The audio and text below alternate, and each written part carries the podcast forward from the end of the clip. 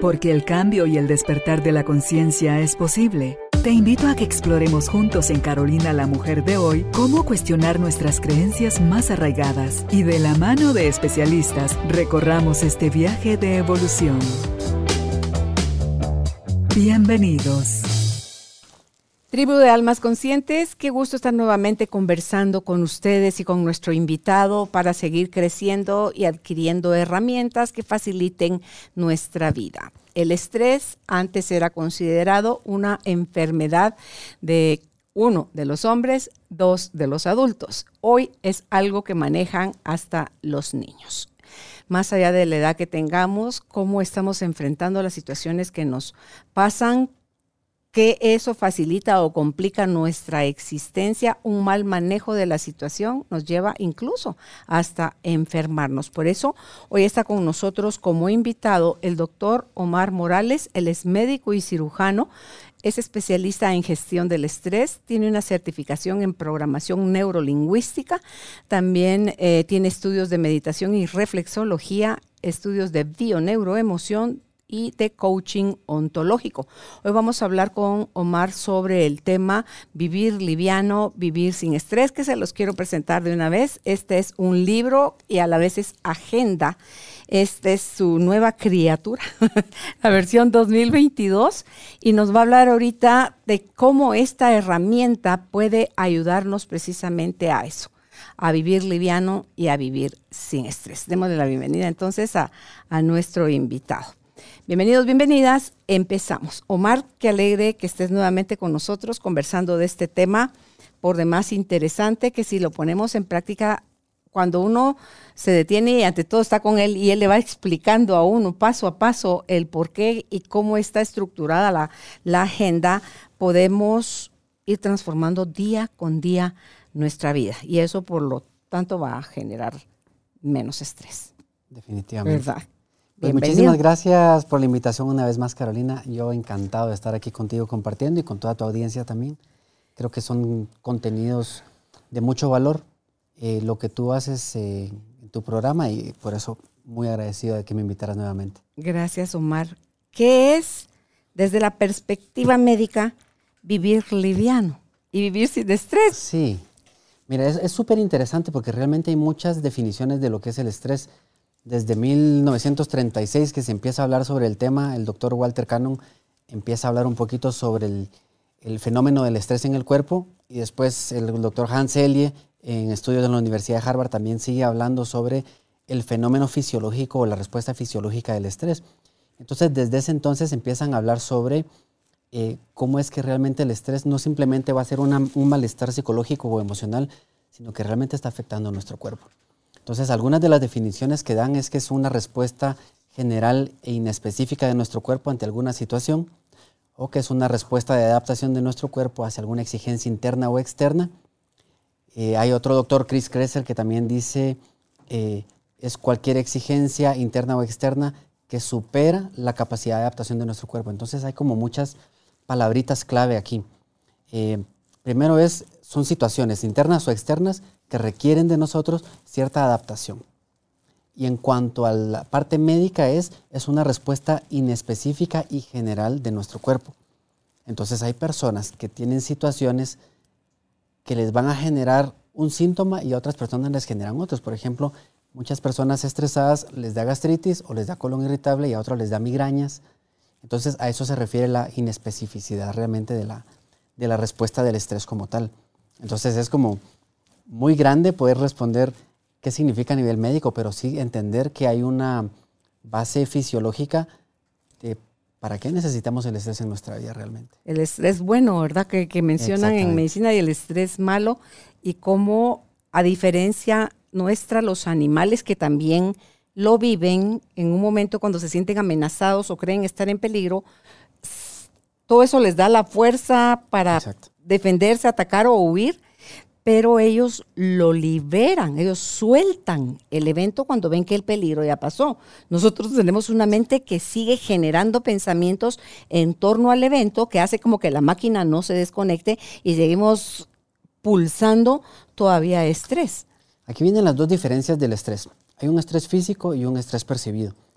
El estrés físico es, puede ser tanto eh, las enfermedades como tal, ya fuera una infección, algo autoinmune, o pueden ser también los accidentes.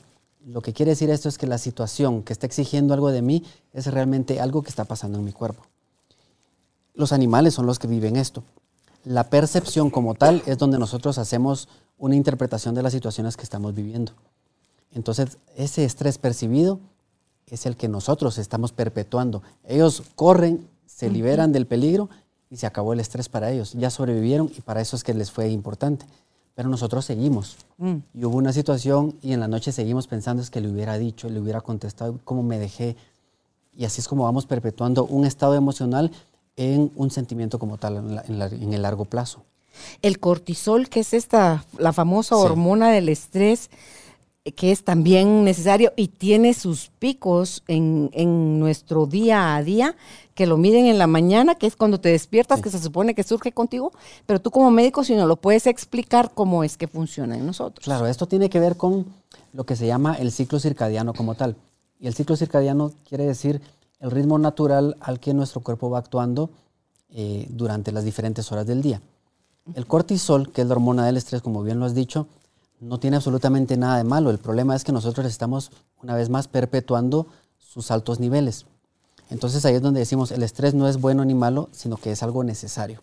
¿Por qué es necesario? Según esto del ciclo circadiano, más o menos entre 5, eh, y 7 de la mañana empiezan a, subir los niveles de cortisol. Eso quiere decir que necesitamos esa activación de nuestro sistema autónomo simpático para que nosotros seamos capaces de levantarnos de la cama que de no existir ese pico de cortisol no lo podríamos hacer, porque junto con ello aparecen también otras hormonas como la adrenalina que nos permite tener la energía y, finalmente levantarnos. Otra situación es el estrés y el cortisol, ¿por qué son importantes? Para poder combatir también enfermedades, porque empieza este estrés o esta respuesta inespecífica del cuerpo para poder combatir esta infección, por ejemplo. Otra es los peligros que nosotros vivimos que nos hacen llenarnos de energía para poder eh, resolverlo de alguna manera. Entonces, a lo largo del día sí que el cortisol es esta hormona del estrés, que su trabajo es diurno, por eso todo el día va a tener diferentes picos y diferentes eh, niveles. Y, a en la noche empieza a disminuir. Y empieza a disminuir porque empiezan a, empiezan a activarse también otras hormonas. Otra de las hormonas que está incluida en, el, eh, en la regulación del ciclo circadiano es la melatonina. La melatonina, pues, se conoce mucho porque hay muchos suplementos de melatonina que son inductores del sueño natural y sí, efectivamente, pero también el no tener una buena gestión del estrés no va a permitir que en la noche generemos nosotros melatonina y solo obtener, tomar melatonina de una pastilla no es suficiente porque no vamos a dormir bien, vamos a estar induciendo el sueño con pastillas, aparte de melatonina, algunos otros medicamentos que se utilizan y se van perdiendo diferentes fases del sueño. Entonces entramos como en algo que podríamos llamarle un jet lag metabólico. Y todo este ciclo circadiano se empieza a alterar. Entonces, en lugar de que el cortisol trabaje simplemente por el día, empieza a trabajar durante la noche también. Y por eso es que no descansamos y nos levantamos. Aunque durmamos muchas horas, nos levantamos cansados. Entonces, hay una serie de, de formas o disciplinas para ayudarnos con el manejo del estrés. Y uno de ellos es el hacernos conscientes. Y el conciencia, cuando queda impreso en papel con tinta y, papel, se va dando cuenta uno de cómo estamos organizados eh, o desorganizados en nuestro pensamiento, cómo las actividades, cómo el postergar produce también estrés eh, y cómo asumir más de las cosas que somos capaces de realizar eh, como el no delegar, como el no priorizar, hace que todo eso se vaya acumulando y sumando y somos como una olla de presión, que estamos con un, toquecito necesitamos y, y explotamos. Sí, de hecho es una de las consecuencias que tiene el estrés a nivel psicológico y emocional, que nos volvemos muy irritables. Y entonces a nivel personal, yo me doy cuenta cuando tengo estrés y que no he sabido identificarlo y gestionarlo, obviamente, es porque empiezo a manejar un poquito más rápido, un poquito más imprudente, menos tolerante. Inmediatamente lo reconozco, porque por lo general todo el mundo se, le encantaría toparse conmigo en el tráfico, doy vía, saludo, etcétera. Pero cuando estoy estresado, no. no te me pongas enfrente porque voy a em-, empezar a bocinar y me doy cuenta que esa es la actitud que tienen la mayoría de gente. Entonces ahí, eso para mí es una alarma. Y por eso el estrés es importante que sea incómodo, porque esa incomodidad es la alarma que te dice algo está pasando y no le estás prestando atención. Claro. Entonces eso es como el darme cuenta que em, el doctor Albert, eh, ay no me acuerdo del apellido, ya me acordaré, eh, escribió un libro que se llama Stress and the Manager y él decía ahí que el estrés puede, puede tener cuatro manifestaciones. Uno es el anticipatorio, el otro es el situacional, el otro es gestión del tiempo y el otro es la relación con otros. Importante cada vez que nosotros vivimos un estrés que sea percibido, que identifiquemos en cuál de estas cuatro estamos, porque la forma de gestionarlo va a ser diferente. Poniendo el ejemplo del tráfico. Si yo voy en el tráfico y me empiezo a estresar, si el tema es mi preocupación o el estrés está generado por la frase voy a llegar tarde y voy a tener problemas por eso es gestión del tiempo. Entonces, ¿qué tengo que hacer? Aprender a planificar, salir un poquito más temprano, a considerar a mudarme más cerca de mi trabajo, hacer algo al respecto de la gestión del tiempo. Si fuera algo anticipatorio, la frase sería, voy a quedar mal, me van a despedir, me van a reclamar. Eso te estresa algo. más. Te estresa muchísimo. Entonces, ¿qué tienes que hacer? Saber, obviamente, la gestión del tiempo es muy importante, pero darte cuenta que muchas veces nos anticipamos a muchas cosas que ni siquiera terminan pasando. La mayoría no la mayoría. La realidad es mucho más benévola de lo que nuestra mente es con nosotros. Sí, sí. El tercero es el situacional. Estoy aquí en el tráfico perdiendo el tiempo. Si eso es mi estrés, ok, pues voy a escuchar un podcast de Carolina, por ejemplo. Voy a poner un audiolibro, voy a escuchar algún otro tema que me interese y dejo de perder el tiempo. O pongo una música relajante, lo que sea, pero se puede aprovechar el tiempo también. Y el último es la relación con otros. Si mi estrés es, por ejemplo, la gente no sabe manejar y por qué son tan imprudentes y por qué cuando yo voy a pasar aceleran, tantas cosas como muy comunes, eh, mi problema es la relación con los demás. Entonces ahí también tengo que darme cuenta que los demás manejan como siempre manejan, pero el que está estresado y empieza a percibir que están manejando mal los demás, soy yo. Porque curiosamente cuando yo estoy estresado todo el mundo maneja peor, pero simplemente es mi percepción. Entonces creo que por ahí va también el, darnos cuenta eh, de poder identificar adecuadamente de dónde viene nuestro estrés porque la forma de, gestionarlo es diferente.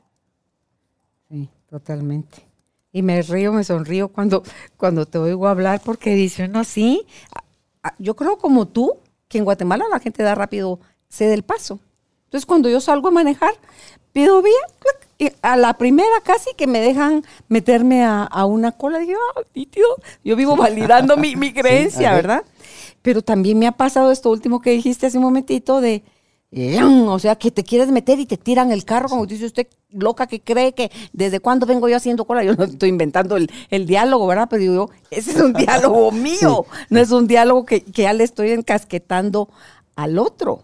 Porque también me ha pasado, ay Jesús, dije, Señor, pues no se enoje, o sea, pase pues. Entonces sigo con mi pidevías y el que viene atrás de él para y me deja pasar. Y todavía mi, mi diablito interno me hace, cherengue, chengue. o sea, usted, usted no me dio paso, pero en Guatemala la gente da rápido paso. O sea, el que viene atrás de usted sí me dio paso. O sea, no tuve que hacer cola eterna, ¿verdad? Entonces, pues sí es cierto. Eso que uno está leyendo mal o está leyendo bien afuera es solo un pensamiento, un reflejo muchas de suposiciones, lo que hablamos la vez pasada del libro de los cuatro acuerdos, tendemos a suponer tanto y en ese suponer la percepción de lo que estamos viviendo es totalmente errónea o tergiversada mm. y aparece el estrés. Ok. Em, ¿Te parece?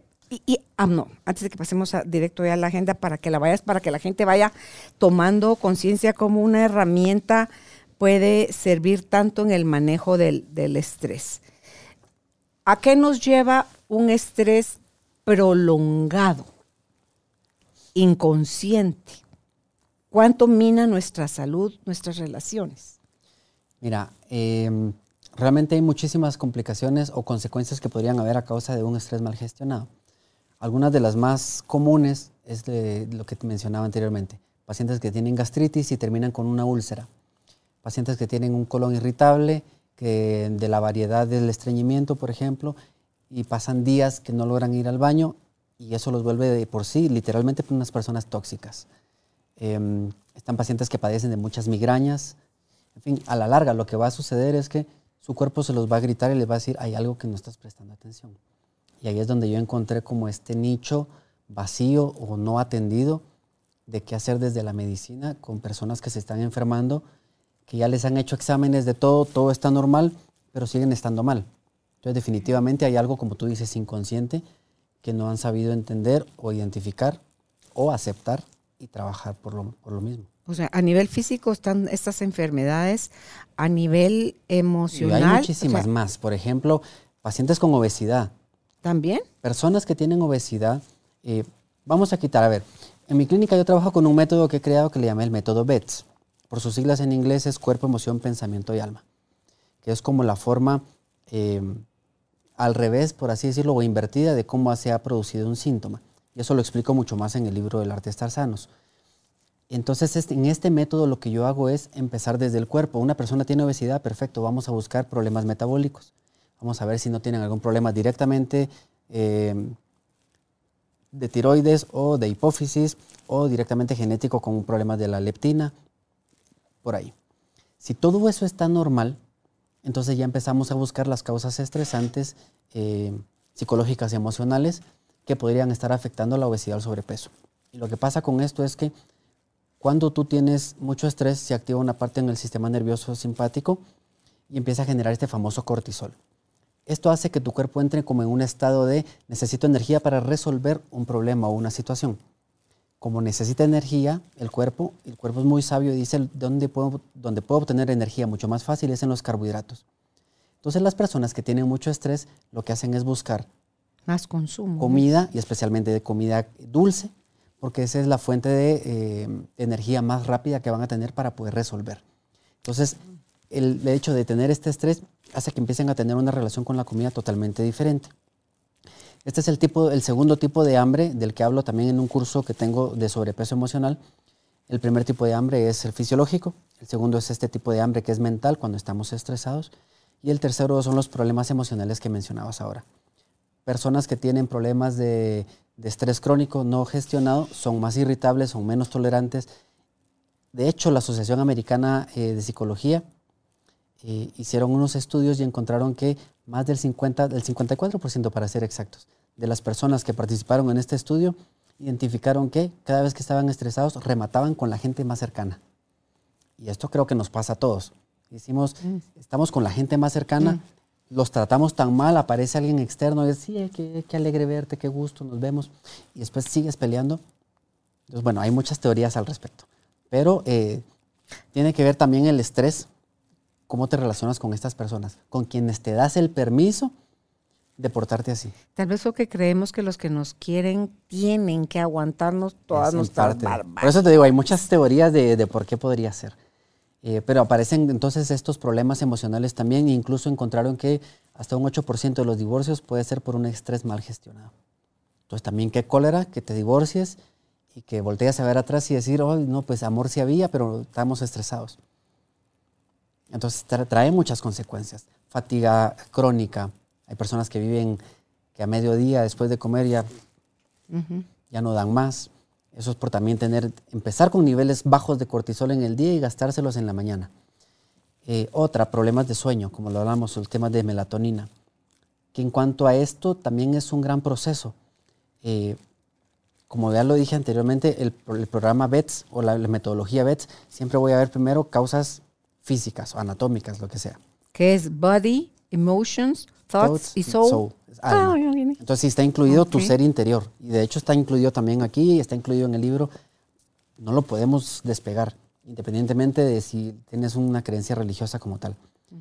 Em, bueno, entonces te decía, el proceso, el BETS, un paciente que tiene problemas de sueño, entonces por lo general vamos a hacer una evaluación física completa, ver si no tiene algún otro problema metabólico y si no es así, entonces ya empezamos a ver todo el proceso para que pueda tener esa inducción del sueño necesita la melatonina que hablamos, que se produce en la glándula pineal. Y se produce gracias a la producción, a la conversión de otra hormona que se llama serotonina. Esa serotonina se produce en la microbiota en el intestino. Y es que cada vez que nosotros estamos muy contentos, tenemos una sensación de bienestar, es gracias a la serotonina. Y dice que el 90% o algo así se está produciendo en, los intestinos, lo que antes se le atribuía que el cerebro, era el que el dueño y señor de todo. Eso el intestino le llaman el segundo cerebro, pero tiene muchísima influencia. Entonces, un intestino sano es muy importante. Antes de que se haya convertido en serotonina, tuvo que tener algún componente que formara esa serotonina. Este componente se llama, es uno de los aminoácidos esenciales que se llama triptófano. Se llama esencial porque el cuerpo no tiene la capacidad de producirlo, entonces necesitamos consumirlo en la dieta. Entonces mira todo el proceso para poder dormir bien. Necesitas comer adecuadamente, tener un intestino saludable, necesitas vivir cosas durante tu día que te hagan sentir bienestar para tener serotonina, porque si no la tienes, no tienes qué cosa se va a convertir en melatonina y que finalmente puedas inducir el sueño en la noche. La serotonina, ¿qué lo produce? La sensación de satisfacción, la risa, el sentirte en paz, feliz, todo eso te, el sentirte enamorado, o, sea, todo eso, o eso es solo la, ¿cómo se llama? La oxitocina. Oxitocina, dopamina, serotonina. O sea, o sea es todo un cóctel. Ok, ok. okay. Entonces aparece todo esto y una persona con estrés empieza a tener todos estos problemas. Aparte también tiene mucha relación los altos niveles de cortisol con que se inhibe la producción de insulina o se inhibe la captación o la utilización, mejor dicho, y aumenta la resistencia a la misma. Entonces aparecen pacientes con diabetes tipo 2 todo por tener un estrés mal controlado.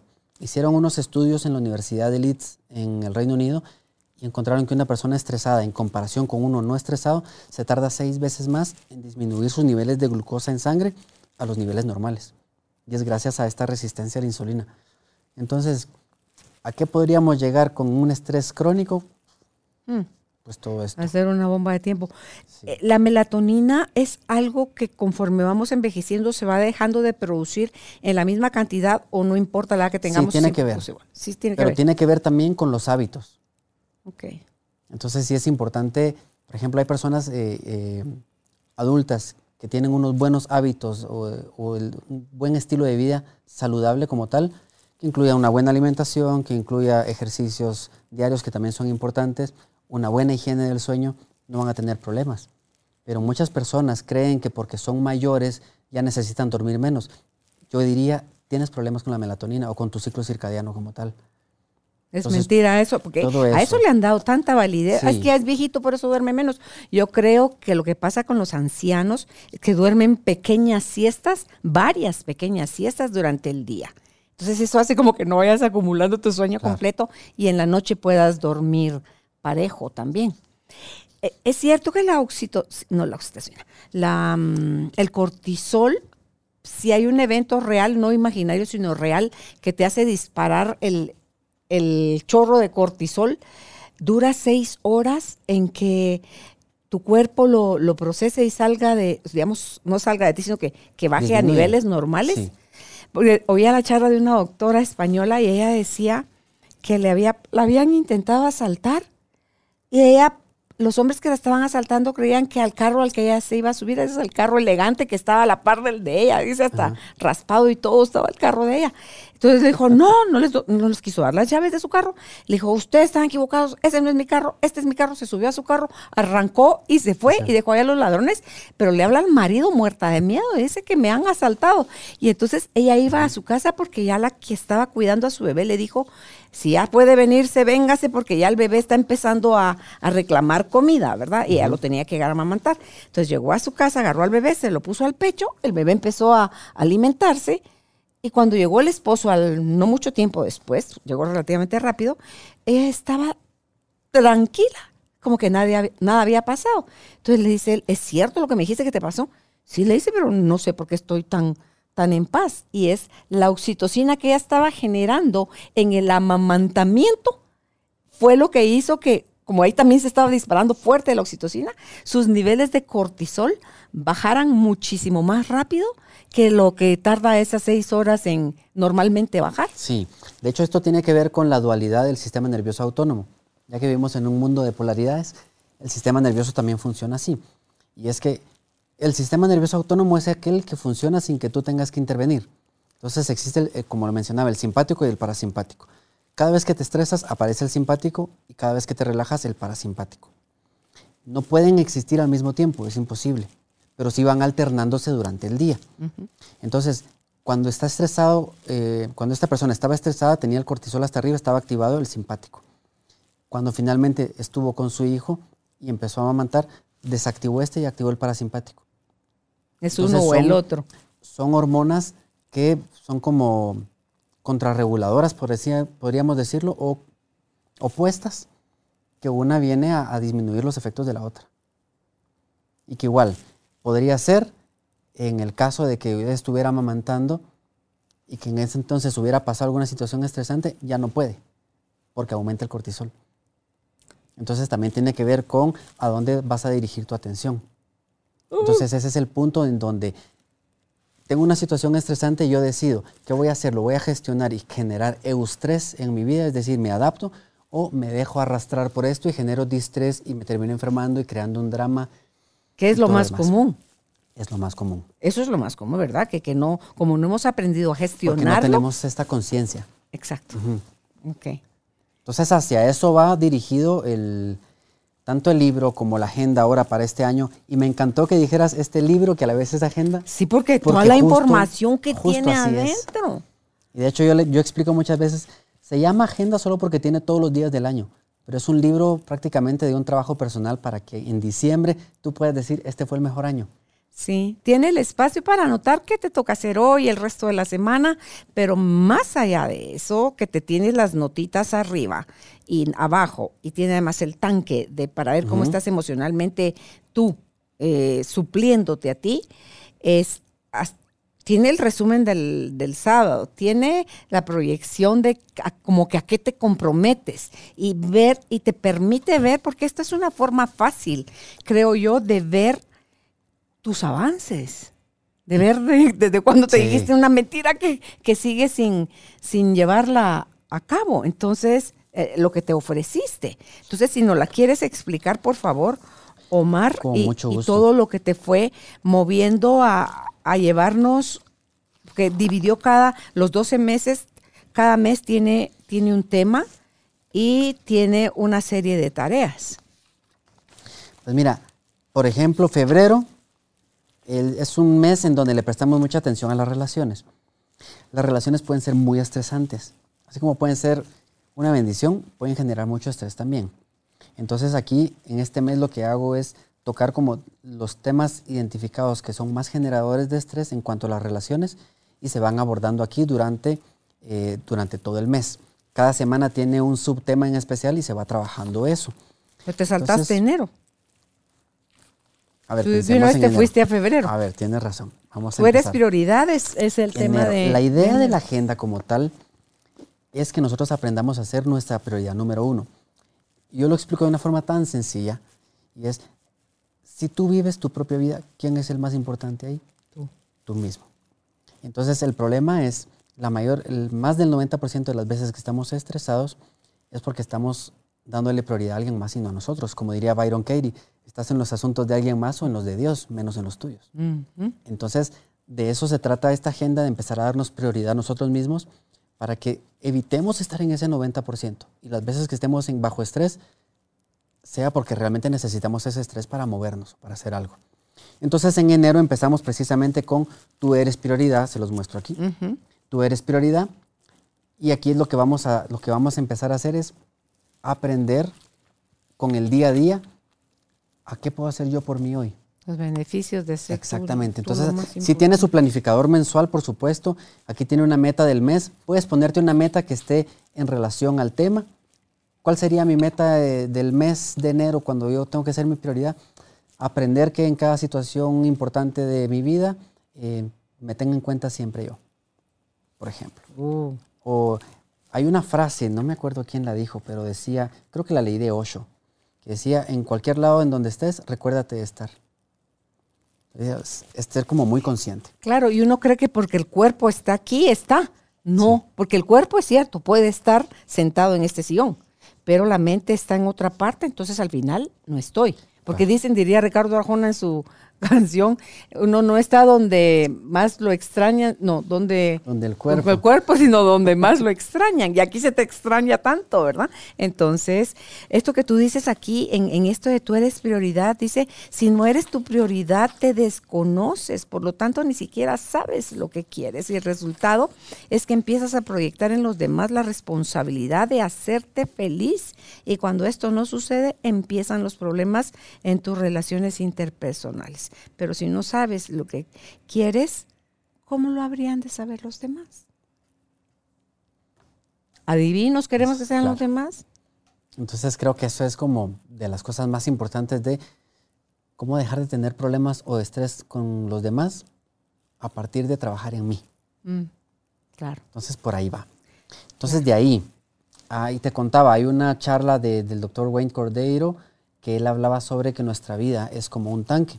Hacemos tantas cosas que nos está desgastando constantemente, pero poco hacemos por llenar una vez más nuestro tanque. Entonces, mientras más bajito está nuestro tanque, empieza a aparecer un colapso. Primero ansiedad, después un colapso emocional, luego un colapso mental y finalmente vienen las enfermedades. Gracias a que en este tanque, si lo ponemos en términos médicos, querría decir que la cantidad de serotonina empieza a disminuir mientras más nos desgastamos y empieza a aumentar la adrenalina, por ejemplo, y el cortisol. Entonces, ¿qué hacemos con esto? De lunes a viernes el esquema es, voy a trabajar tanto en mí, en darme la prioridad y en, llenar mi tanque. No lo hice los fines de semana así, el mismo esquema, porque fin de semana sí que nos dedicamos un poquito más de tiempo. Pero de lunes a viernes le damos más prioridad, por ejemplo, al trabajo que a nosotros. Entonces el esquema, eh, voy a mostrarlo aquí. No sé si se verá. Pero el esquema, aquí lo primero que se llena es como una imagen de un tanque donde nosotros vamos anotando ahí las cosas que son importantes para nosotros. Por ejemplo, en mi caso a mí me encanta tocar guitarra, me gusta cantar, me gusta tomar café, me gusta platicar, salir con amigos. Entonces yo digo, esta semana, hoy, por ejemplo, ¿qué quiero vivir? Hoy quiero ir al gimnasio, hoy quiero leer, hoy quiero meditar. Por lo menos esas mis tres cosas tengo todos los días. Cosas que te gustan, que te generan bienestar. Porque después el resto de actividades que yo hago en el día no importa qué tantas sean, porque yo ya llené mi tanque. Entonces al final del día, aunque resulte muy cansado, voy a sentir, wow, qué día tan productivo. Y te sientes mucho mejor. Tienes mm. mucha serotonina, generas más melatonina y duermes mejor. Claro, es que eh, ahí es donde le encontramos sentido a la vida, ahí es donde hay satisfacción, ahí se va uno a la cama con la sensación del deber cumplido, o sea, del... del y el deber propio. O sea, lo hice, sí, de lo hice bien. Claro, no de la obligación hacia otro, sino que el, el que una enfermera, que no me recuerdo cómo se llamaba, eh, trabajaba con pacientes de cáncer terminal y mm, tuvo tantas experiencias que escribió un libro en donde explicaba cómo la gente de lo que se arrepiente al final de su vida es de lo que no hizo mm. y no de lo que sí hizo. Entonces prácticamente es una invitación a vivir, pero vivir tu vida. Y a la gente muchas veces le da miedo, no tanto el miedo de sufrir durante la muerte, sino a no haber vivido la vida que pudo haber vivido. Entonces no necesitamos llegar a esa instancia de arrepentirnos y ver hacia atrás y, arrepentirnos como tal, sino estamos con una oportunidad de, hacerlo distinto. un mejor aprovechamiento del, del, día a día, pues, porque al final, y cada día está compuesto de pequeños detalles y ya sumados todos es a lo que llamamos vida. Claro. Y, no importa si no te lo has dado hasta el día de hoy, hoy puede ser el día en que eliges empezar y empezarte a dar cosas que hasta ahorita no te, no te has dado. Es que hay que empezar por desestructurar, creo yo, todas esas creencias de que es que amarte a ti mismo es egoísmo. Pero ¿cómo? Pero si el amor propio es algo elemental, creo yo que debemos tener los seres humanos. O sea, no, no puede ser nadie prioridad antes que nosotros, porque estaríamos con el tanque vacío. Omar, ¿qué, podría, ¿qué tendríamos para dar si nosotros no valemos la pena para estar con nosotros, con nosotros mismos? Y sabes que con esto que mencionas del amor propio, justo lo leí, Ocho es de mis autores favoritos, porque realmente me hace pensar diferente. Tal vez no estoy de acuerdo con todo lo que dice, pero me hace pensar diferente y eso me gusta. Y él decía en uno de sus libros, el libro del ego, tal vez, no, un libro que se llama Amor, Libertad, Soledad. Él decía ahí, si no te amas tú mismo, ¿por qué habría de amarte alguien más? Y creemos que sí debería ser así, pero es que también lo hemos aprendido de esa manera. desde que éramos chiquitos y nos decían, ¿me querés? En lugar de preguntarte, ¿te quieres? ¿Sentís amado por mí?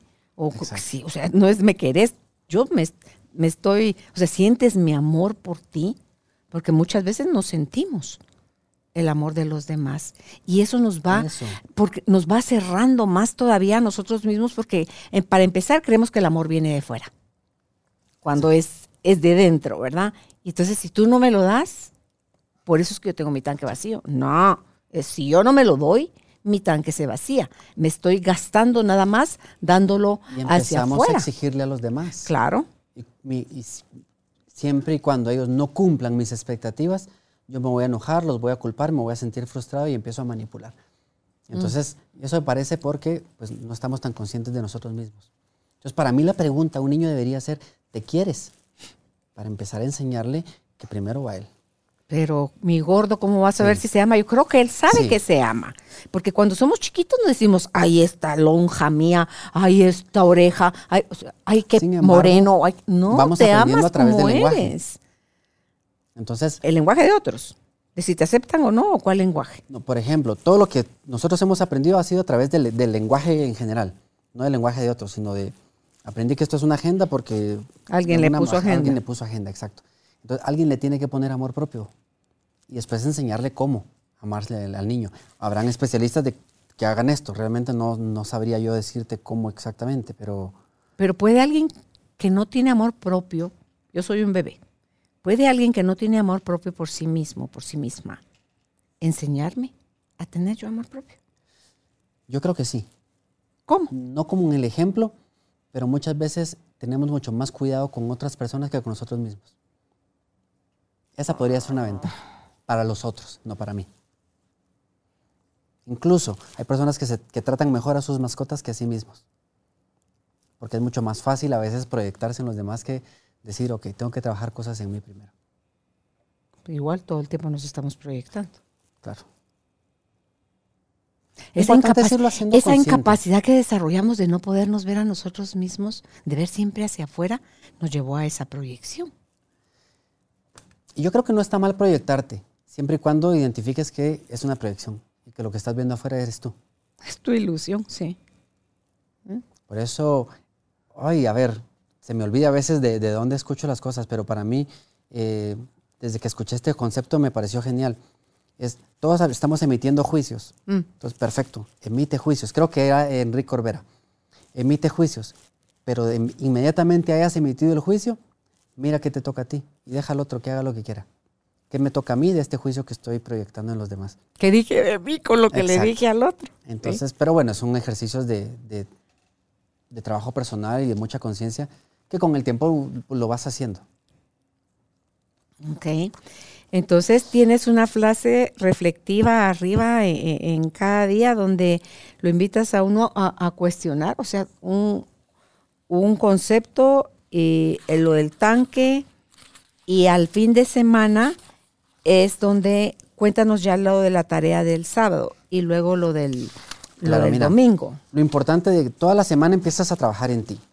Bueno, de hecho, toda la semana en esta, con esta agenda trabajas en ti. Pero durante de lunes a viernes empiezas a darte prioridad a ti y después de haberte dado prioridad a ti en esas cosas que llenan tu tanque, también se trata de todo lo demás que tengo que hacer, empezar a priorizarlo entre aquello que es importante y urgente, el famoso cuadrito, ¿no? Mm. Entonces, la forma de ir llenando también es qué cosas sí es importante y urgente lo tengo que hacer de una vez. ¿Qué cosas puedo decidir? Aquello que es importante pero no urgente. ¿Qué cosas puedo delegar? Aquello que es urgente, pero no importante.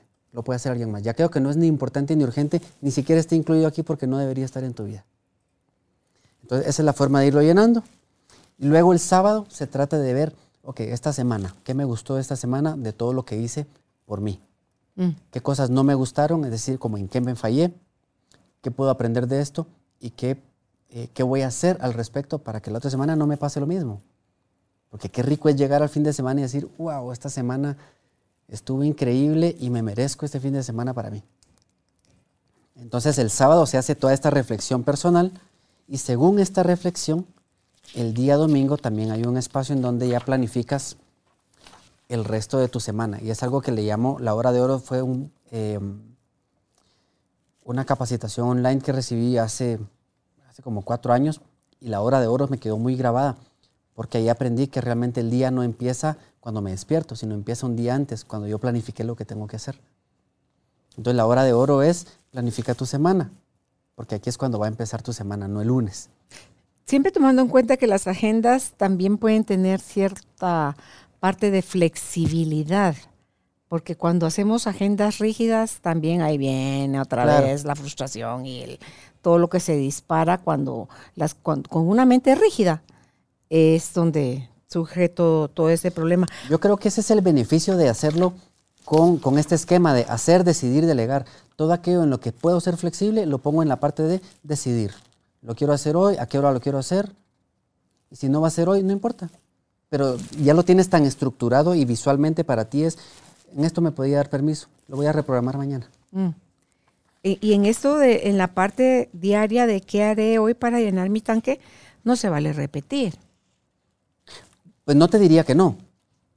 Porque, también te surge la creatividad y la versatilidad. En algún momento, por ejemplo, hay cosas que no nos gustan hacer pero que llenan el tanque. A mí no me gusta ir al gimnasio. No, no sé, es algo que no me gusta. Pero voy todos los días porque al salir de ahí sé que estoy haciendo, estoy haciendo algo bueno por mí. Y también lo que se segrega se siente rico, pues. Lo que no me gusta es,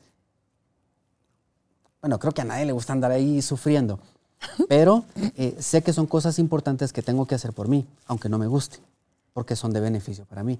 Entonces, después poner todos los días a ir al todos los días ir al gimnasio y todos los días me tengo una excusa buenísima. No, hoy tengo, aquí el, hoy tengo el podcast porque por lo general voy a esta hora. No, hoy tengo el podcast con Carolina, entonces no, voy a ir. Mentira. ¿Fuiste temprano? Voy a ir en la noche, a salir de ah, aquí. Ok, ok. Entonces ya me tengo mi, eh, mi maletín en el carro y no me permito, en el taller que acabo de dar, Vivir Liviano sin Estrés, que por cierto va a haber una segunda fecha, em, cabal, alguien mencionaba, lo importante de esto cuando empecé a usar tu agenda, porque ya la, ya la estaba usando, es que cuando estamos hablando de lo que llena nuestro tanque, tenemos que saber que con nuestra mente no hay que negociar, porque nos va a dar muchas ah, excusas. Las ingratas nos da cara vuelta, pero entonces inmediato. Empiezas a, ejercitar ese, Aquí, aquí encontré una excusa. Pues con todo y excusa me voy al gimnasio. Ah. Entonces ya voy mínimo cuatro veces a la semana al gimnasio. Y sí que estoy sintiendo los cambios. Ya llevo unos meses haciéndolo y se sienten los cambios. Entonces digo, esto llena mi tanque, lo voy a hacer. Y ni a pesar de eso sentís como, ah, qué chilero voy a ir al gimnasio. Poquito. ok. Un poquito, pero bueno. Pero son cosas que tal vez al principio no te agradan para nada. El comer saludable es que tan rico comer de cualquier cosa. Pero comer saludable también requiere un esfuerzo. Y el esfuerzo es lo, que el, lo que el cerebro no le gusta, porque es ahorrador de energía. Entonces, todo aquel, aquel cambio de hábito que querramos hacer, el cerebro va a decir, no, Ah, es parte de la resistencia al cambio. Exactamente. Y aparte que ya estamos habituados a los químicos de, por ejemplo, ir al gimnasio. Estoy habituado a los químicos que tiene mi cuerpo cuando soy sedentario. Y cuando empiezo a hacer es como que mi cuerpo empieza una revolución. ¿Y qué es esto que me estás dando?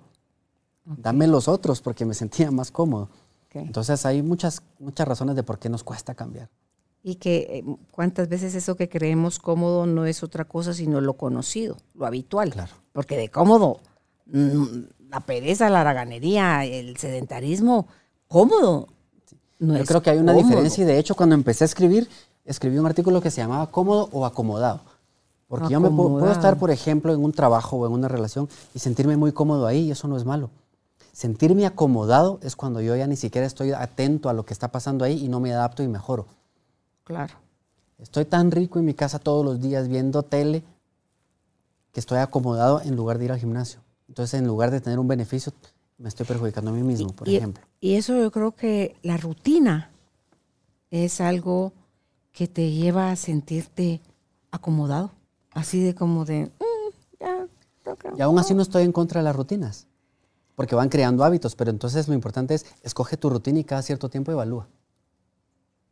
Y modifica, no, ante todo cuando es el cuerpo, si a la mente no te metas a negociar con ella porque te va a ganar, en el cuerpo. También no, te, no lo dejes acostumbrarse a lo mismo, porque entiendo que cada tres meses, si es hablando de ejercicio, hablando de alimentación, es tienes que tener un startazo nuevo para poderle dar otras señales al cuerpo y sacarlo de eso que ya, ah, ya se acomodó el ingrato, entonces necesita uno sacarlo nuevamente de ahí. Por eso, mira, qué curioso, porque más o menos en junio creo que está, mayo, junio. De hecho, junio es, una, es un mes en donde yo pongo, escoger mentores es importante. Entonces, precisamente esto que me estás diciendo es, yo no sé cómo hacer un plan de ejercicios para tener resultados y sentirme bien. Necesito un mentor que me ayude con esto. Entonces voy a ir a buscar un especialista y aquí hay algunas recomendaciones de algunos especialistas que en lo personal yo les refiero eh, gente para que les puedan ayudar, tanto en el tema de nutrición como en el tema de ejercicios, em, para que les puedan ayudar con esto. Precisamente porque el cuerpo se adapta, es muy inteligente y se adapta. Más o menos cuando uno empieza un programa de ejercicios eh, y cambios alimenticios, se tardan unas 10 semanas en lograr ver resultados. Uno quisiera verlo, ya tener resultados, pero no, el cuerpo tiene un proceso en lo que se va adaptando. Entonces cada cierto tiempo hay que hacerle cambios como tú dices. Mm. Pero si yo no sé hacerlo, en lugar de meterme simplemente a, buscar en internet, mejor busco un mentor que sí sepa lo que es y que me ayude con eso. Claro. No más que no te diga que te llenes, te, te atiburres de proteínas y cosas afuera que no vengan directo de la comida, porque ya luego te llenan de anabólicos y de cosas que, ah, ¿usted quiere ver resultados? Ah, ok, yo lo voy aquí. Sí, eh, hay que ir de una forma prudente, sí. Todo. De hecho, una de, las de, las, eh, de las personas que yo recomiendo, bueno, las dos, dicen, lo vamos a hacer con comida. Si es más necesitas un suplemento, lo vamos a hacer, pero comida. Exacto. Y te enseñan a comer. Es que esa es la mejor. En una oportunidad hablando con, con Carol Sanchinelli y su esposo, que ella es del staff, ella es nutricionista, el esposo también lo es, solo que él dedicado al área deportiva. Dice lo que uno ve en los gimnasios, la cantidad de anabólicos y de cosas que la gente está consumiendo por querer ver el resultado rápido, cuando eso no es de un día para otro. Esto es cuestión de, disciplina y de... Sí, ¿verdad? Y es cuestión de tiempo, paciencia, amor y, otro montón de cosas. Dice cómo alguien pudo deteriorarse tanto, mencionaron el nombre de una persona que ni siquiera registré el nombre, pero que se había puesto así como puro Arnoldo Schwarzenegger, pues, o sea, puro Hulk. Pero la salud se la deterioró a tal punto que hoy en día esa persona es una piltrafa. O sea, de, tanto que se metió con la idea de, verse como logró verse en un momento dado, pero acabó con él. Entonces, ¿qué precio estamos dispuestos a pagar en la desesperación, falta de amor y falta de respeto por nosotros mismos para poder eh, realizar las cosas con, con, paciencia y respeto? De hecho, en la mañana justo estaba escuchando un podcast, eh, que bueno, es de parte de las cosas que te digo del tráfico, voy en el tráfico, voy escuchando algún podcast. Y escuchaba en este em, que decía que estamos en una cultura de la inmediatez. Todo lo queremos ya. Y light. Ya no existe la, ya no existe la paciencia de esto me va a llevar tanto tiempo. Sí. Entonces creo que ahí es donde caemos en estas, eh, en estas conductas no saludables. Sí, estamos en rápido, en light y en desechable. Sí. En esa cultura vivimos. Antes la gente mandaba a reparar sus aparatos Hoy los desechas, compras compras otro. ¿No te ha pasado? también, es que también los aparatos de ahora ya muchos son desechables. Estás en una imagen fija y uno le hace, le hace así como con los dos dedos para ampliar. A mí me da, un ataque, me da un ataque de risa porque dice uno, Dios santo, ya está la costumbre de querer hacerle zoom a todo solo separando el dedo pulgar y el índice. Y no todo en la vida es, es eso. Ya nos olvidamos del, de, la presencia del papel, del, del despacio, del sin prisa, del espera, del toma tu tiempo y reflexiona. No, no importa, ah, me equivoqué, no importa. Vuelvo a decir, ah, se arruinó, lo desecho. No, no, no, no es así. Entonces nos sigues explicando de, la agenda y, los temas de cada mes. A ver, nos quedamos, febrero fue donde... Sí, donde la, de, las relaciones. Febrero, ya. Que las relaciones son importantes. Relaciones son importantes. Marzo. En marzo hablamos un poquito sobre la salud. Y aquí nos me enfoqué un poquito en marzo porque eh, marzo ya es, una, es un mes también en donde la gente empieza a pensar ya en Semana Santa y empieza a pensar en precisamente en tener resultados. Entonces es un buen momento también de enfocarse. Ok, ¿te quieres mejorar tu cuerpo? Perfecto. Vas a mejorar tu salud y tu cuerpo va a ser una consecuencia de. Entonces aquí hay muchas cosas que, em, que podrían ir generando estrés también. De hecho, me tengo aquí la imagen de todos los temas. Por ejemplo, el peso es algo muy estresante en cuanto a la salud. El peso de por sí no debería ser una molestia, sino que hay otros, otros índices que nos ayudan a saber qué tan bien o mal está nuestra salud, que son, por ejemplo, el índice porcentaje de grasa. El índice, no, el porcentaje de grasa como tal. Luego están aquí cómo las enfermedades crónicas o enfermedades agudas nos pueden generar estrés. A ver, enfermedades crónicas son aquellas que tienen mucho tiempo, agudas son las que son en corto tiempo alguien que tenga diabetes que no se controla, a pesar de tener el tratamiento adecuado, lo más seguro es que tenga algo estresante. Entonces, eso a la vez, recuerdas que hablamos sobre el estrés físico y percibido. El tener una enfermedad crónica es un estrés crónico físico, porque el cuerpo está en esa adaptación constantemente y que necesitamos algún tipo de, de medicamento para, para equilibrarlo. Eso genera un estrés, y no solo a nivel del cuerpo, sino que también es, si tengo diabetes, no puedo comer y, quiero comer. Entonces, eso también va generando estrés. Enfermedades agudas, algo que, parece, que aparece ya. Empiezo con dolor abdominal, si es apendicitis. Entonces, no solo es el, el, ah, el, estrés físico como tal, sino también la historia que yo le agrego. Entonces, ahí va todo esto. Y la otra es el tercer tipo de medicina. Conocemos por lo general dos tipos, pero hay tres por decirlo de esta manera. Está la medicina curativa, que es la medicina tradicional, está la medicina preventiva y está la promoción de la salud. ¿Qué, ¿Qué, diferencia hay entre la segunda y la tercera? El enfoque. En la segunda estoy pensando, no me quiero enfermar de esto, entonces voy a hacer tales cosas. No me quiero enfermar de esto, entonces voy a hacer ejercicio. es más desde el miedo. Mm. En lo otro es, en la promoción de la salud es, ¿cómo puedo vivir yo mi vida plenamente y saludable? Entonces, hacia eso va la cuarta semana de, de marzo. En abril hablo un poquito sobre la espiritualidad.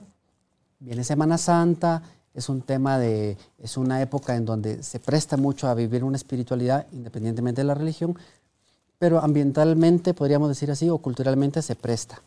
Entonces la espiritualidad también podría llegar a ser estresante cuando se confunde, por ejemplo, con religiosidad. Algo que va en contra también de la espiritualidad o que es una barrera es el ego que también viene en la segunda semana. La tercera semana es como poder ponerme en contacto con mi intuición, que cuando no le hago caso, en algún momento va a repercutir en alguna situación estresante. Esas veces que decíamos, yo sabía que no me tenía que ir por aquí y había mucho tráfico y me generó estrés, por ejemplo. Algo muy, muy sencillo, ¿no? Y lo último, en la última semana hablamos sobre el silencio, la importancia del silencio para poder tener esa comunicación contigo mismo y a partir de ahí empezar a tomar decisiones. ¿Qué voy a hacer con esta situación estresante? ¿Eustrés o distrés? Entonces, eso es abril. De hecho, tú hiciste un, programa, un retiro, me contabas, de silencio. Sí, sí, sí. He hecho de dos estilos. Uno de 10 días de Vipassana, ese lo he hecho dos veces. Ese lo hacen en, en Semana Santa y entre Navidad y Año Nuevo. Son las dos únicas fechas en que sucede. Y la idea es que sacrifiques algo, pues, o sea, que renuncies a lo que estás acostumbrado. De alguna forma, la parranda es lo que hay en esas dos fechas. En lugar de usarlas para reflexión, las usamos para vacación, ¿verdad? Entonces, eh, son esas dos fechas que escogen. Es como un poco más fuerte el de los 10 días, no solo por tiempo, sino por la forma como se lleva a cabo. Y el otro es del arte de vivir, que sucede eh, por tres días. Entonces, ese lo siento como más liviano. Eh, como para empezar. Sí, porque Vipassana hay de a un mes o hay de tres meses o de, estar uno en silencio. Y en Guatemala se vive la versión light. Porque en otros países es donde te ponen, te arman tu carpa, te dejan con intemperie, o sea, como que digamos en el bosque y, te hacen como un círculo alrededor de tu carpa y tú no te puedes salir de ese círculo. A mente que no tienes con quién hablar, aparecen una vez al día alguien a, dejarte un cestito con un poquito de comida, porque tampoco es, ay, aquí hay abundancia de comida. También, no, también hay privación ahí para que también veas cómo está tu relación y el ruido que surge en cuanto a tus creencias alimenticias y todo. Em, ahí es, siento yo que es un poquito como más, más fuerte, más extremo. Pero pasas, a mí en lo personal me tocó, pasaba de momentos de, wow, Dios mío, qué increíble experiencia. Wow, ojalá y más gente pudiera tener acceso a esto. A un estado al rato de, Dios santo, ¿qué estoy haciendo estoy yo haciendo? aquí? Pero qué chifla, ¿en qué momento se me ocurrió? Y es cuando la mente te está tirando información basura, es donde tú dices, ¿qué estoy haciendo acá? Pero cuando la mente se calla y tú logras a través del silencio conectar con esa parte grande de la vida, del universo, de Dios, como le quieras llamar, que está en ti y logras esa conexión y ves cómo el cuerpo desaparece y eres parte del todo. Dice, no, esto es, eh, Esto es. esto es, Dios mío. Entonces dices, tú quieres como que, como estamos entrenados para eso, a perpetuarlo. ¿ah? Uno, lo malo, lo perpetuamos, aunque esté horrible, creemos que eso- de eso no vamos a salir nunca. Y luego lo bueno, lo queremos perpetuar porque tampoco queremos que se termine todo eso que estamos llamando bueno. Entonces, eh, creo yo que esos son espacios, y le decía a una amiga que me decía, ay Carolina, pero yo no tengo la plata, porque dentro de unas semanas va a haber otro retiro de este de los tres días, y me dice, me encantaría ir, pero no tengo la plata. Y le dije, ¿y qué tal si haces un fin de semana de silencio? Negociar si a lo mejor donde tu mamá, si a lo mejor alguna amiga que tenga alguna casa, algún lugar en, al- en algún lado y te da chance de irte tú solita el fin de semana, estar tú contigo y se le iluminaba la cara y me dice, eso, le dije, tú haces yoga, sí, haces tu yoga, haces tus ejercicios de respiración, porque ella conoce las bases del arte de vivir Guatemala. Entonces, y le digo, haces todo eso y no necesitas, estamos siempre buscando un maestro afuera. Y el gran, gran, gran maestro está dentro de nosotros, Omar. Pero nosotros atrás de la mente, atrás del ego, Claro. atrás del miedo y todas las cosas. Entonces, cuando contactamos con eso, porque por muy chilero que sea el lugar donde estás o el maestro que tengas enfrente, él no puede Sí, hacer nada el trabajo por es ti. propio. Sí, Claro. lo tienes que lograr tú contigo. Y es algo, pero súper expansivo, hermoso. Yo creo que lo puedes hacer cuando elijas quererlo hacer. Claro. O sea, opciones hay. Sí, En lugar de quedarte con el estrés, no tengo la plata, sí, ¿qué hago? sí. Creo Ojalá. que, creo que eso es lo valioso del silencio y de tomarte ese- esos tiempos de reflexión para ti. Ahí en el silencio como, todo es como un poquito más calmado, ya con una mente más serena, como que se desbloqueara tu, tu corteza prefrontal también y puedes tomar mejores decisiones. Correcto. Sí, pues bueno, eso es- tiene mucho que ver con la espiritualidad. En mayo hablamos sobre la familia. Em, la familia puede llegar a ser también muy- de relaciones muy lindas o muy estresantes. Tanto en la familia como tal, como en la familia extendida, el rol que yo juego en la familia. Por ejemplo, hay personas que em, papá o mamá fallecieron o se fueron de la casa, de la casa temprano, a temprana edad y ellos asumieron el rol de papá o de mamá es un rol que no les corresponde. Y eso les genera mucho estrés porque empiezan a vivir la vida de alguien que no son ellos. Entonces, eso también se aborda aquí en mayo, por ejemplo. Entonces, lo que me gusta de esto es que si, por ejemplo, estamos en enero y yo ahorita tengo problemas de familia, fácil, me puedo ir a mayo y busco. Porque aquí van a ver en la parte de arriba, como tú decías, hay como muchos, em, como muchos problemas estresantes y en la parte de abajo una solución. Por ejemplo, jueves 5 de mayo, deja de culpar a tus padres por lo que te enseñaron o no en tu infancia. Ya no es su responsabilidad. Es Ya eres adulto, hasta dejar de culpar, que te Sí. toca a ti. Y la solución o, la, o el- la luz de saber qué hacer es de lo que te enseñaron tus padres o dejaron de enseñarte, qué crees que te está afectando actualmente. Y ahora toma responsabilidad tú. ¿De qué forma lo puedes compensar? Entonces es, una vez más, ya no son mis papás, es qué tiene que ver conmigo y qué voy a hacer yo. Hacer eso es renunciar a ser víctima Claro. y empezar a ser responsable. Es que esto, Es- eso es esto- crecer. Esto lo que, lo que pide de ti es un cambio. Y lo Ah. difícil del cambio es que resignifica tu pasado. Quiere decir, Total. toda la vida he pensado que por culpa de mis papás he estado de esta manera y ahora tengo que dejar de creer eso y decir, no, he sido yo. Pero ¿sabes qué pasa? Que como no aprendimos también a aprender, no, no nos enseñaron a aprender de, del dolor, de los errores, del fracaso, Lo de lo que no nos dieron. Claro, entonces, ¡ta! ahí donde pones la gran etiqueta, yo víctima, pobre, oh, po- y ahora, ¿quién podrá eh, rescatarme o salvarme? Como decía el Chapulín Colorado. Sí. Entonces, no, es de las cosas que nos sucedieron cuando éramos pequeños, a lo mejor de ahí nos volvimos curiosos, atrevidos. em, Algo aprendimos. claro, un, un regalo te dejó eso, a- aprender a salir uno adelante. Yo, por ejemplo, sentía que, que estaba solita, o sea, esa era mi interpretación, y creía que no había nadie por mí y que si no salía yo adelante, nadie me, me iba a echar una mano. Entonces, eso me, me hace buscadora de tiene que haber algo más, Omar, porque era la voz que yo oía cuando yo era niña en mi cabeza de esto no puede ser la vida. Tiene que haber Tiene que haber algo algo más. Entonces, esa búsqueda, que ese es el libro de Regreso a casa, y ahora el libro El Camino es el atreverme a hacer, a replantearme, a cuestionar, a ser honesta conmigo en las respuestas. Ese es parte del camino que me está llevando a despertar, que es el, el tercer libro. Y, y tú dices, ¿qué es estar despierto? Es dejarte de quejar, es dejar de asumir que otros te tienen que hacer feliz, te tienen que dar, es entender que eres tú desde lo que estás interpretando, haciendo y dejando de hacer, quien hace su vida pequeñita, infeliz o expansiva y con acceso a un mundo infinito de posibilidades, Omar. Entonces es, es vivir con todo lo que da cada día, es incluso prepararte para la muerte, tu muerte y la muerte de tus seres queridos, y es decir, es como llegar al final con esto de Amado Nervo que dice, vida nada me debes, vida estamos en paz. Es, es dejar de, de querer tener más, más de qué, ¿verdad? Es hacer, buscar afuera. No, no, no, ya no hay tiempo. Así todavía faltan 50 años para que muramos. Es, ¿cómo quieres vivir estos últimos 50 años, Carolina?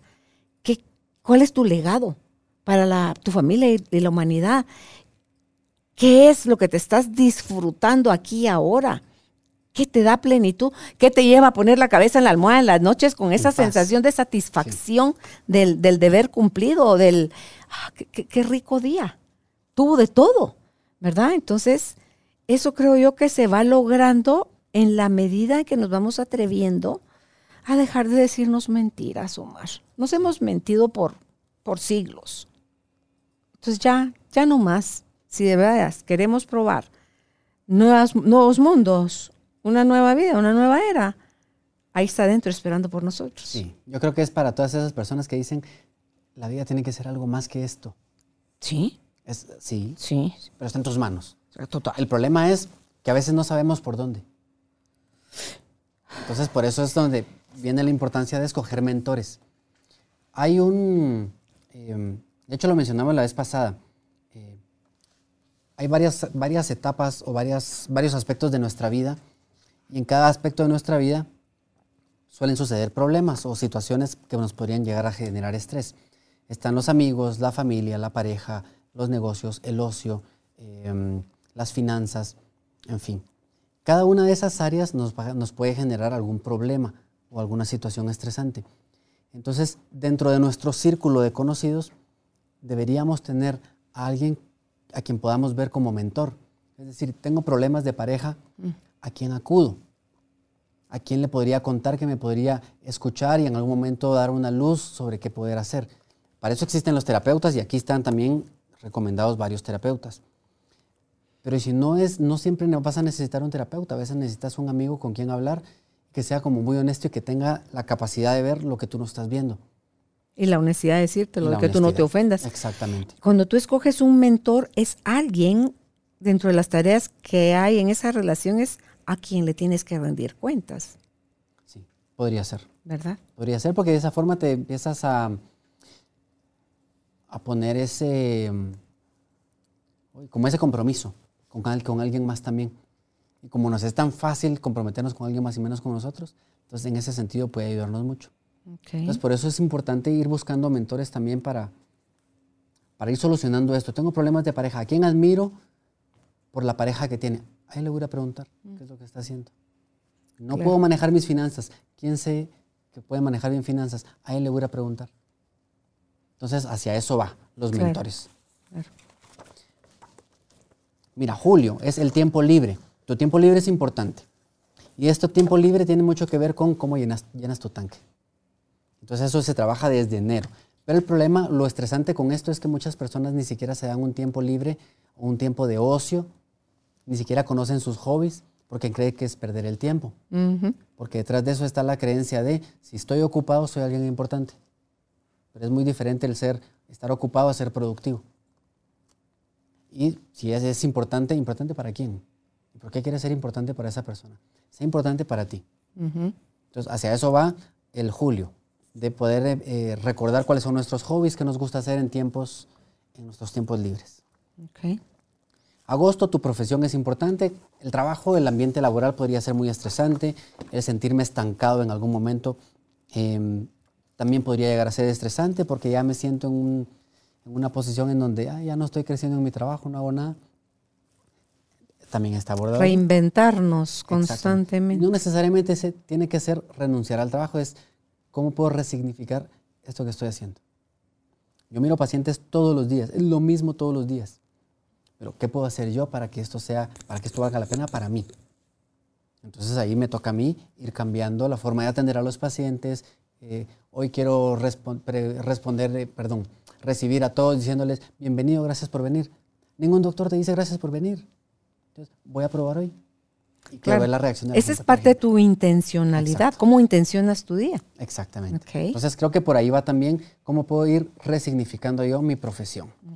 Y si no estoy contento, porque también ahí van personas que han seguido una carrera por presión de papá o mamá y que no les gusta. Entonces es tomar la responsabilidad, deja de culparlo y aquí te va como dando esas luces o esa guía de qué poder hacer al respecto. Septiembre, tú me decías, esto hubiera sido enero, un buen enero también, porque se trata de tu esencia es prioridad.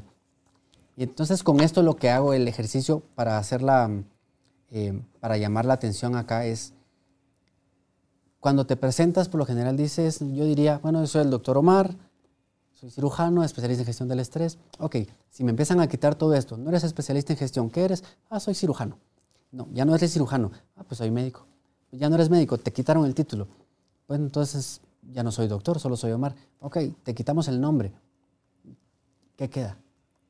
Pues soy mi cuerpo, pues me quitan un brazo, ¿qué queda?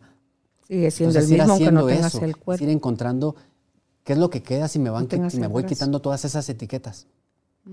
Entonces ahí se empieza a hacer un poquito más profundo el trabajo personal de, de las cosas que hemos venido trabajando los meses anteriores.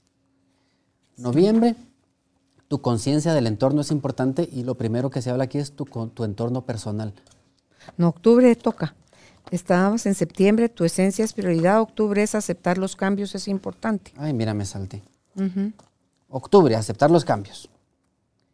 Esto ya es una frase muy trillada que lo único constante o lo único que sí es seguro es que hay cambios. Entonces esto es, y lo hablaba, lo mencionaba ahora, lo difícil del cambio es que resignifica tu pasado. Entonces, pero tu pasado ya es eso. Entonces, ¿qué quiero ser hoy? ¿Cómo te adaptas al cambio? Exactamente. Ahí está el secreto en el cambio. Si yo tengo que cambiar, y escuchaba en otro podcast, escuchaba a alguien que decía, em, ¿tú crees que leo tanto para no cambiar de opinión? Estás equivocado. Entonces, no se trata de decir, uy, estaba equivocado antes. Si te diste cuenta, que bueno, porque puedes cambiarlo. Entonces se trata de, ir haciendo eso y si vas a cambiar a cada rato, pues lo cambias.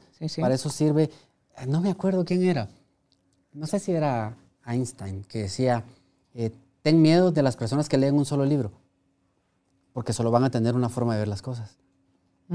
Entonces, en cambio, la persona que lee más tiene como más, como más información sobre dónde poder emitir un juicio personal, un juicio propio. Entonces creo que hacia eso va los cambios, de por qué nos cuesta tanto cambiar. Ahí va, que puede ser muy estresante también. Cuando estamos en la carrera de medicina, eh, cuando ya empezamos a hacer las prácticas en el hospital, cada mes tienes que hacer un cambio, porque cambias de eh, equipo con el que trabajas, cambias de especialidad, cambias de servicio, cambias el rol de turnos, cambias de, eh, de cirugía, pasas a medicina interna, de medicina interna pasas a... Entonces, hay cambios todos los meses. Entonces, si no te, no te gustan los cambios, una carrera así no es para ti. Y digo medicina porque es obviamente lo que yo conozco, pero habrán muchos otros lugares donde hay cambios en cada momento. Noviembre, ahora sí, tu conciencia del entorno, aquí empiezo siempre con, siempre con el, lo personal. Mi entorno personal tiene que ser lo primero en lo que yo me tengo que enfocar, porque a partir de ahí yo empiezo a generar una relación con todo lo demás. Entonces, em, claro. Sí, no es solo verlo, es lo respetas. Claro, y eso tiene mucho que ver con los límites de tu propio espacio personal. Por ejemplo, lo que hablábamos de lo que llena tu tanque, eso no es negociable. No es negociable para ti, eso es un límite.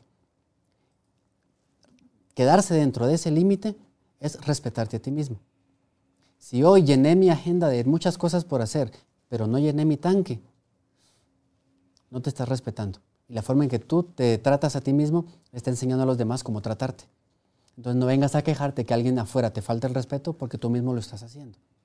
Al contrario, si alguien afuera te falta el respeto, pues toma las medidas que tengas que tomar y dices de qué forma me estoy faltando yo el respeto porque le enseñé a él a hacerme lo mismo. Le permití a él. Exactamente. Y finalmente, diciembre, celebrar es importante. Obviamente diciembre es un mes muy bonito que se presta a las celebraciones por, por todas las fiestas de fin de año y que muchas veces tampoco estamos como tan acostumbrados a celebrar. Lo pongo ahí porque se presta el ambiente para hablar de, las celebraciones. Sin embargo, en cualquier momento podemos celebrar. Te comentaba que mi cumpleaños fue la semana pasada. Me la pasé celebrando muchísimo, me lo disfruté.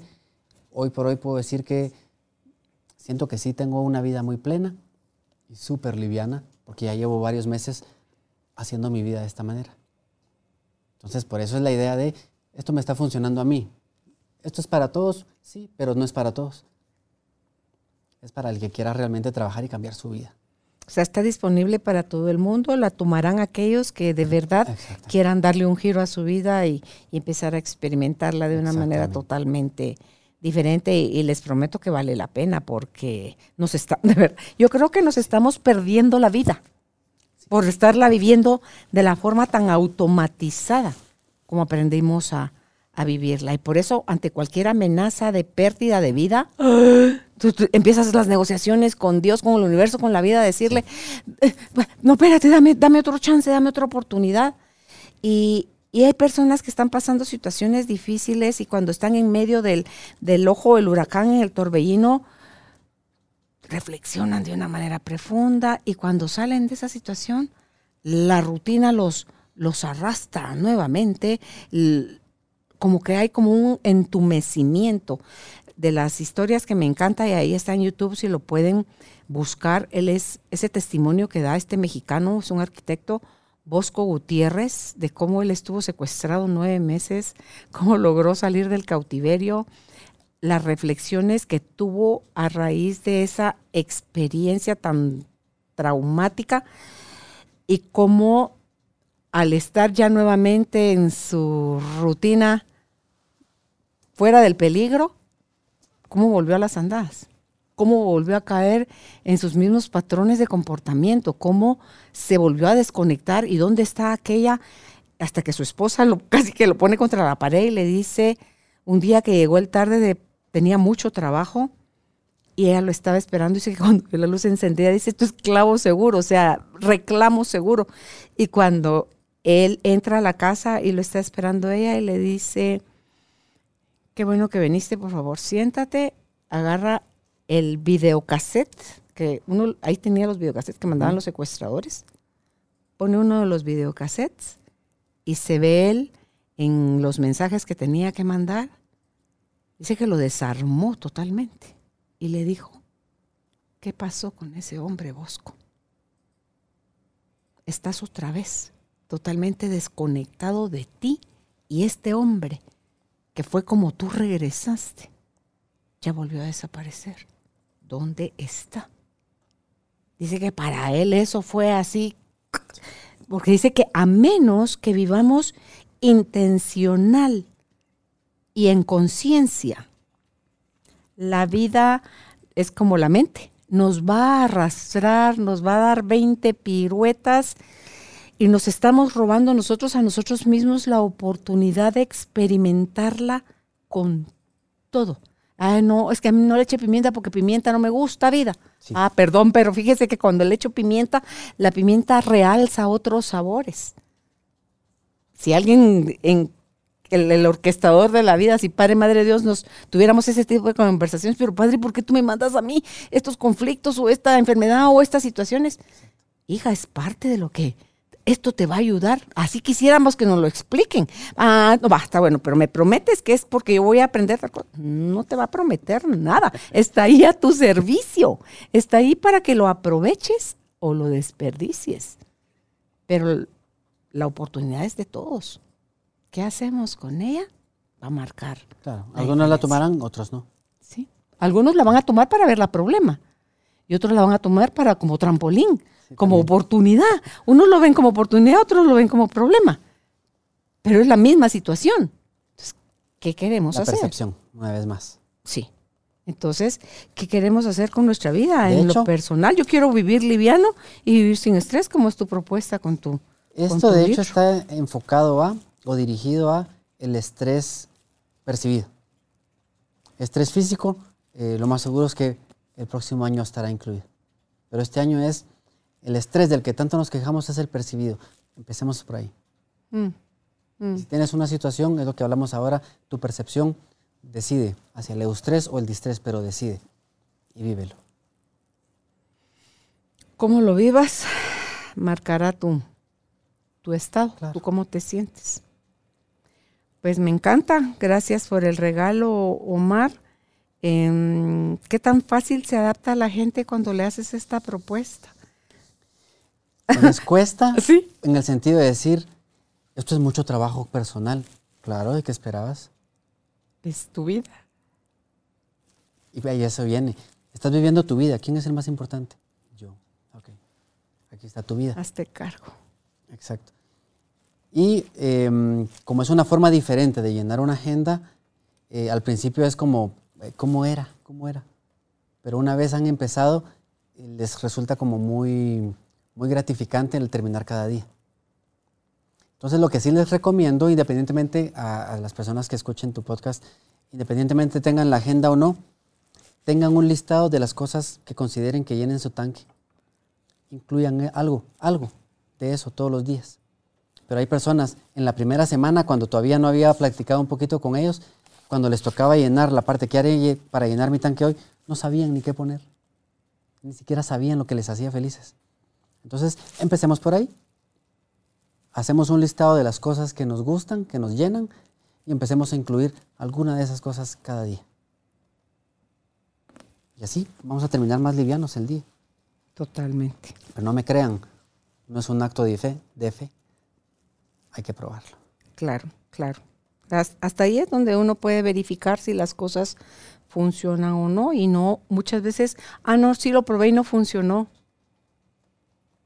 no es necesariamente porque las cosas no funcionan, es porque no lo hice, no, no hice como me dijeron que lo hiciera, lo hice con un periodo muy cortito, ah, lo hice de dos semanas, no funcionó, eh, no vi ningún cambio, no, no, no, no o sea, la, cosa sí es, el, es de aquí hasta que, hasta que uno se muera, pues esto es para el resto de la vida de uno.